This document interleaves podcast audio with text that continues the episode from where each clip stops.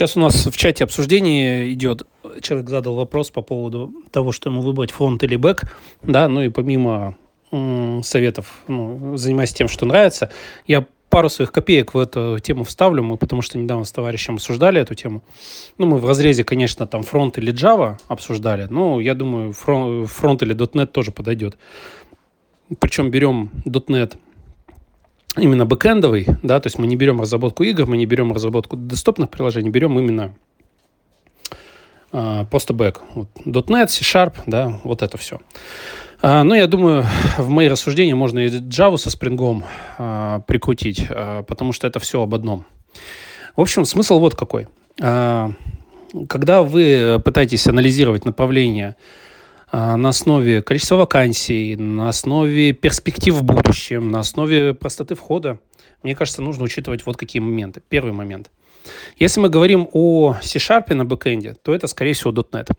Я не знаю, я в этом не очень хорошо разбираюсь. По-моему, нет другого какого-то настолько же мощного фреймворка и популярного на .NET. Это первый момент. На спринге, ой, тьфу ты, на Java это у нас Spring, да, то есть, ну, понятно, что там есть GE еще в старых корпоративках, но тем не менее.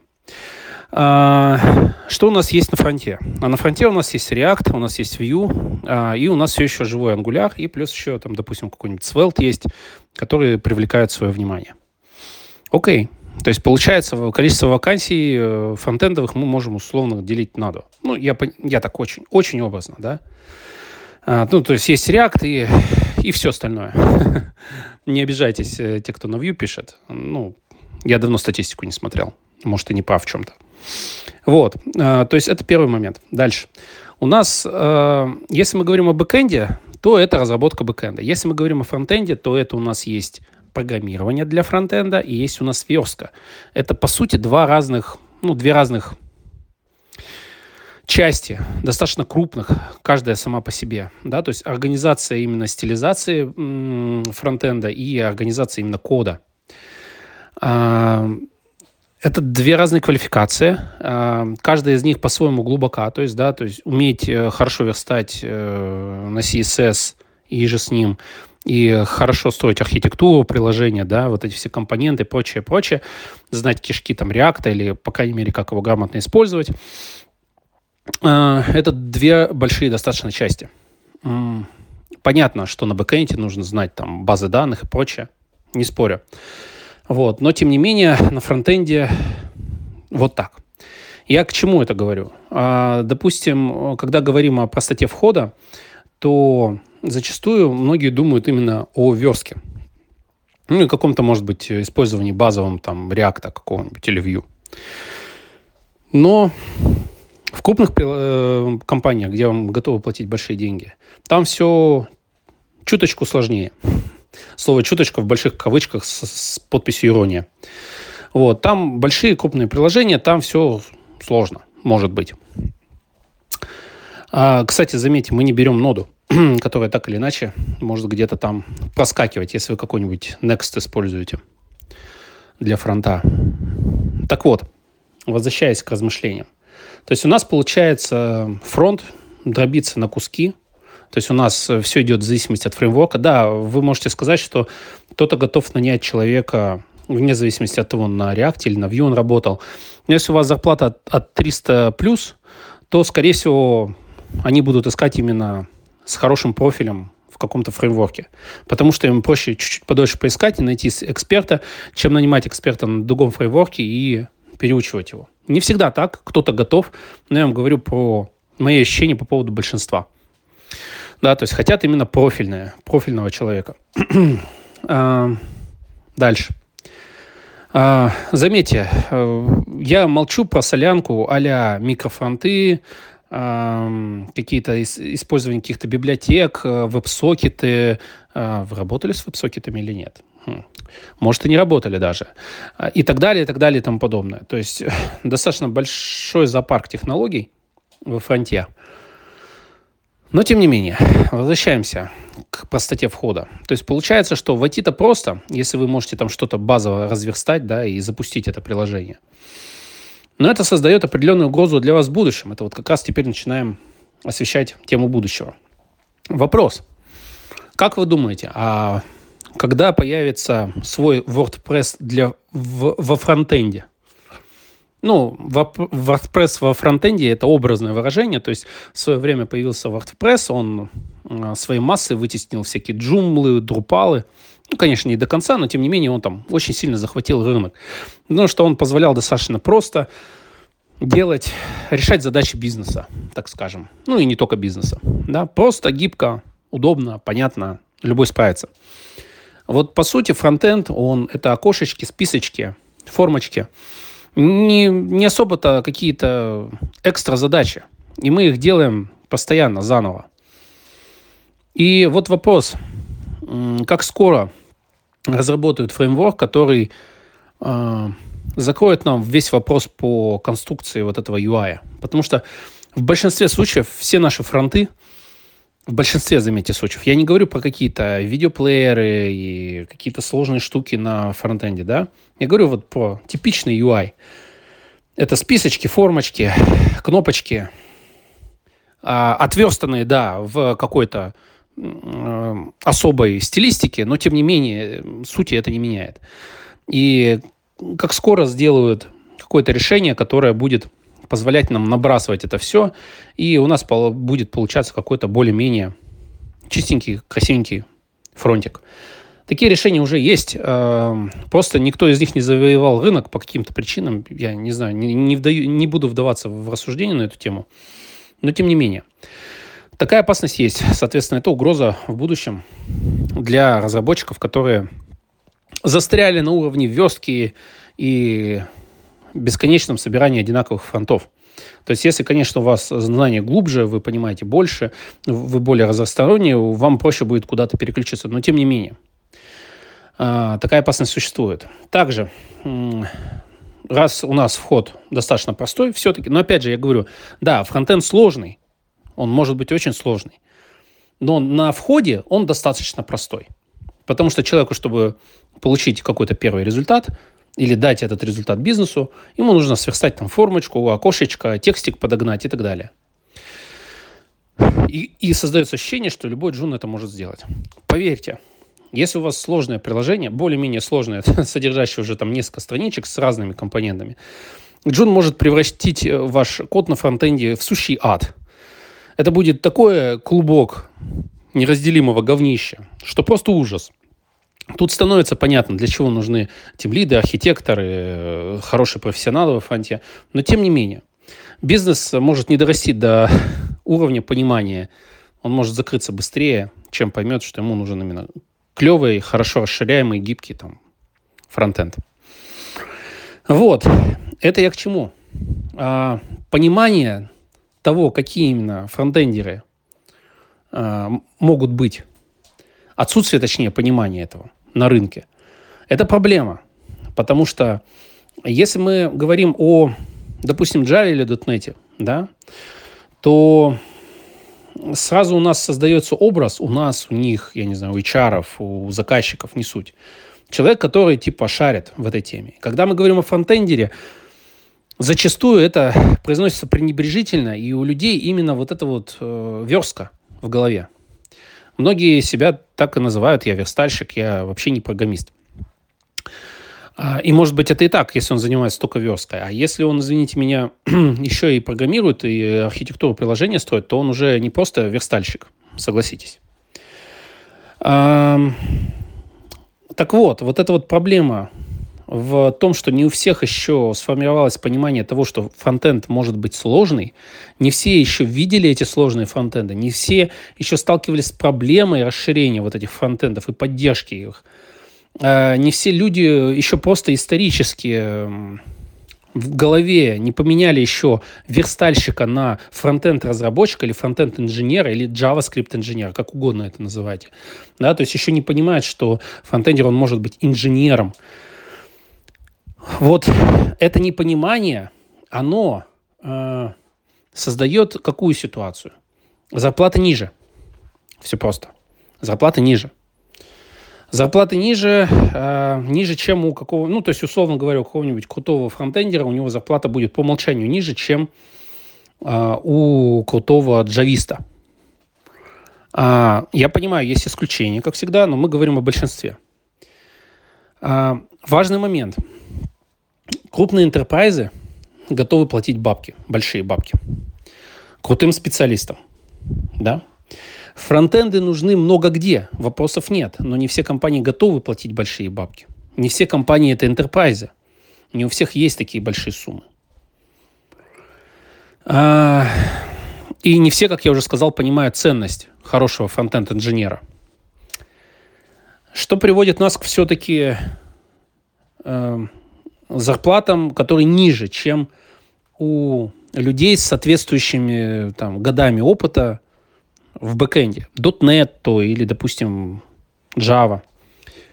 Я это говорю сейчас не из эмпирических рассуждений, а по факту. Я просто общался с людьми, я знаю, сколько получают в enterprise джависты, там, архитекторы и так далее, крутые разработчики. У них просто зарплата выше, чем готов платить рынок сейчас. Причем, заметьте, сейчас еще важный момент. а, стаж. Вот смотрите, фронтендер, который, у которого стаж, условно говоря, 10 лет, ну, возьмем какую-то цифру, и джавист, у которого стаж 10 лет – Первый момент. Фронтендер, у которого стаж 20 лет, например, и джавист, у которого стаж 20 лет. А, я думаю, что у многих а, образ, который в голове сформирован вот этими цифрами да, и направлениями, он кардинально отличается. Потому что, как я уже сказал, человек, который занимается построением сложных систем, бэкэнда, вот этого всего там, не знаю, кластеризация и разделение на микросервисы, может быть, если оно есть, или пиление какого-то сложного монолита, работа с базой данных, высокие нагрузки, бла-бла-бла-бла-бла. Это дорогой, крутой специалист, у него стаж 20 лет, он, грубо говоря, он годами стажа повышает свою ценность. Так попробую выразить мысль. У фронтендера непонятно – Понимаете? Непонятно. От того, что у него больше лет стажа, что он, он что, верстает он сильно круче? Да нет, навряд ли, верстка типа и хер с ней. Или что, вот, ну, он там строит какие-то сложные приложения, ну, как я уже сказал, заказчики часто сложных приложений-то и в глаза не видели, ну, и чары, по крайней мере, они не понимают, что такое. У бэкэндеров там есть всякие страшные слова, там, Hibernate, Spring, там, и бла-бла-бла, все такое. А, или там построение приложений для высоких нагрузок. Вообще-то как бы фронтендер, который для этого приложения фронт пилил, у него тоже как бы построение высоких нагрузок. Да, и есть люди, которые performance ом занимаются, но их, к сожалению, не так много, потому что всем зачастую, типа, фронт ты построил, как бы оно рендерится, не падает, и хрен с ним, сколько оно там мегабайт занимает, да? Вот. Пока у нас там отклик приемлемый, мы не замечаем этого, ну и как бы и насрать. Ну, зачастую так. На бэкэнде там это все не так. У нас там метрики, вот это все мы меряем. Нам важно видеть, что у нас там сколько-то запросов в секунду, это все отрабатывает. Плюс на бэке у вас просто сервис упадет, вы как бы... в браузере-то у вас навряд ли что-то упадет именно от нагрузки. Какая там нагрузка? У вас браузер, это, это вы, по сути. У вас один пользователь браузера, но у вас могут быть миллионы пользователей бэкэнда. Понимаете, какая ответственность? Понимаете, какая высокая цена у таких хороших специалистов?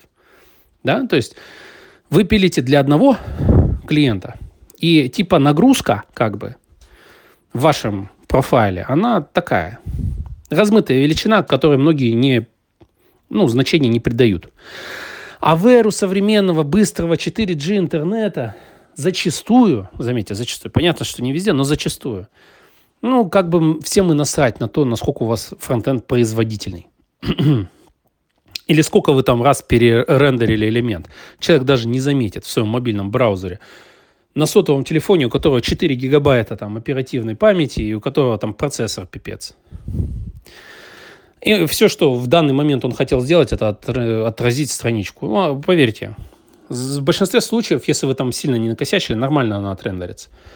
А вот если у вас э, запросы на бэкэнде упали, или транзакции вы пропустили, или у вас вообще сервис рухнул, вот это все заметят сразу. И на фронтенде в том числе. У вас фронтенда не будет. А, то есть, смотрите, уровень ответственности выше, уровень сложности типа как бы выше. А, ну, цена, соответственно, выше. Я это все к чему? То есть в будущем, что будет в будущем с фронтендами, я не знаю. будет это очередной WordPress во фронтенде, который все заменит, да, и э, мы превратимся там в верстальщиков. Или мы будем делать реально сложные какие-то штукенции, переносить там, не знаю, игры в этот браузер, да, массово, или еще что-то. Что там будет, непонятно пока. Но с бэкэндом, скорее всего, ближайшие 20, 30, там, не знаю, 50 лет все будет так же. Люди все так же будут пилить какой-то бэк на каком-то языке. Они все так же будут работать с какими-то базами данных, обмениваться с ними дан, данными, отдавать эти данные, предоставлять вот этот вот бэкэнд-сервис. Я это к чему? Инвестиция своего времени в бэкэнд, на мой взгляд, оно в долгой перспективе несет более стабильный доход и более прогнозируемый, предсказуемый доход. Вот так я скажу. С фронтендом непонятно. Как я уже сказал, у нас есть много фреймворков, у нас э, идет разделение на верстку и неверстку. У нас нет понимания у рынка, что такое инженер, фронтендер, зачастую. С бэкэндом же все это понятно много лет назад, десятилетий назад даже. Ну, просто даже исторически, потому что когда у нас эм, HTML просто отдавался сервером, э, то как бы сервер уже пилили там люди с опытом. А фронтенда, как, как вот он сейчас, да, SPA, вот это все, такого даже тогда не было. То есть просто, грубо говоря, исторически больше времени на это все. А, и еще, конечно же, важный момент. У нас есть сложившаяся культура. А, культура, я даже не знаю, как ее назвать, я сейчас попробую объяснить. Вот смотрите, у бэкэндеров, допустим, Java, ну, берем языки типа Java, у них есть сертификации, да, от Sun, ну, или Oracle. А Microsoft, .NET, сертификация есть. PHP, Zen Framework, ну, в свое время были, я не знаю, что сейчас с ними, ну, окей. А, то есть у нас есть какой-то, как это сказать, понятные path, ну, как бы пути развития э, специалистов в этих областях. И они, скорее всего, более-менее конечны. Конечный в смысле Spring уже давно существует на рынке, Java существует давно. А, библиотеки, которые используются, не так разнообразные, как на фронтенде, и они более стабильны. Явное решение для бизнеса, чтобы выбрать именно вот то или иное решение там, для бэкэнда – Зрелые среды, они приносят нам понятные пути развития специалистов в них. А, и компании, которые нанимают этих специалистов, они могут отталкиваться от этих сертификатов и прочего, чтобы платить вам, ну, условно, больше бабок, например. Важный факт, кстати. Некоторые компании платят именно за специалистов именно с сертификатами. Ну, потому что у них там требования в какой-нибудь там условной там компания А, она, ей требуется там 10 certified там Oracle, Java Engineer, что-нибудь такое. И аутсорс-компании будут платить большие деньги специалистам, у которых есть эта бумажка. Ну, такое в мире Red Hat, допустим. У них э, есть э, сертификационная линейка, она дорогая, все такое, но вы хотя бы понимаете, что получив статус там Red Hat архитектора, вы ну, гарантированно найдете хорошо оплачиваемую работу, потому что вас просто купят и перепродадут. Ну, то есть какие-то компании, у которых есть подвязки, потому что им нужно больше и больше людей с этими бумажками. Вот такая тема тоже есть в бэкэнде. Во фронтенде, увы, такого нет. Сейчас э, Linux Foundation, они открыли э, вот эти вот сертификации по ноде, но они еще не устаканились, не приобрели какую-то репутацию, ну, как у Oracle, допустим, или Microsoft. Соответственно, но опять же, это бэкэнд. это вы понимаете, это же бэкэнд. Это мы все про ноду говорим уже, а не про фронтенд как таковой. Вот, поэтому что выбирать, конечно, решайте вам. Никогда не поздно переключиться, но учите вот важный момент какой. Это может быть немножко не в тему, но я его скажу. А, чем больше у вас в жизни обязательств, ну там дети, семья и прочее, и чем больше у вас детей есть и прочего, а, тем сложнее вам в будущем будет переквалифицироваться, потому что у вас банально будет меньше времени. Я столкнулся с такой ситуацией, и вы просто это учтите. Все, вот мои мысли на эту тему такие.